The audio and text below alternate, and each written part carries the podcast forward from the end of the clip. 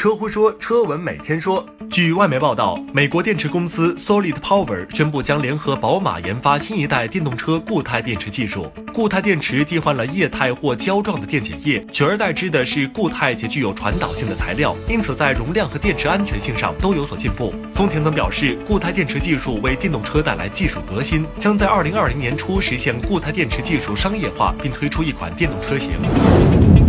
日前，深圳翼城自动驾驶与湖北省黄石市政府签署合作协议，双方将在黄石落地翼城的自动驾驶解决方案，并共同开发用于工业生产的自动驾驶车辆。翼城自动驾驶的核心业务全面覆盖特定场景无人车解决方案以及乘用车自动驾驶解决方案，进行车规级标准的 L 三、L 四级功能及核心零部件研发，是中国第一家自动驾驶专用 IMU 研发企业。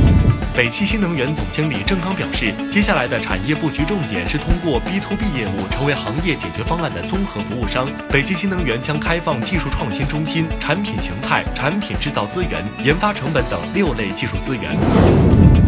车兄弟公司威某日前和美国一家保险新创公司 Trove 签署了协议，将为无人车消费者提供各种保险保障。威某将首先在凤凰城推出服务，届时该公司也将推出让消费者通过手机叫车的软件。关注微信公众号“爱车乎”，更多新鲜有趣的新能源汽车资讯抢先放送。